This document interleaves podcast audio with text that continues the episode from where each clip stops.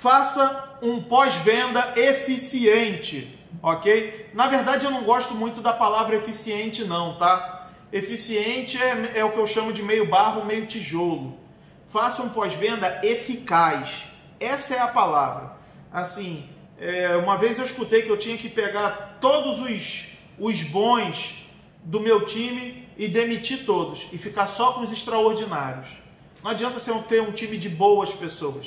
Você tem que ter um time de pessoas extraordinárias, preferencialmente melhores do que você. Teu negócio começa a ir para outro patamar quando você traz pessoas mais fortes que você. Hoje eu, eu melhorei muito meu desenvolvimento pessoal porque eu só converso com gente que é muito melhor do que eu. E essas pessoas me ensinam o tempo todo. É a história de tu não pode ser o cara mais esperto da, da mesa. Se tu for o cara mais esperto da mesa, tu tá fudido.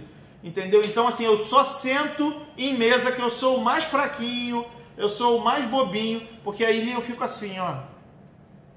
Eu fico só aprendendo.